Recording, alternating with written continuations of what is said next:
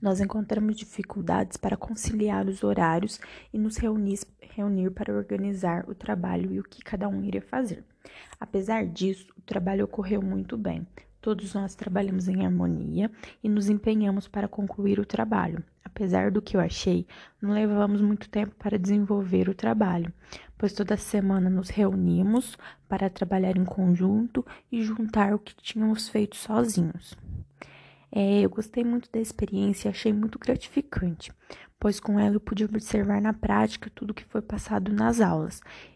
E eu, na minha opinião, o conhecimento ficou completo.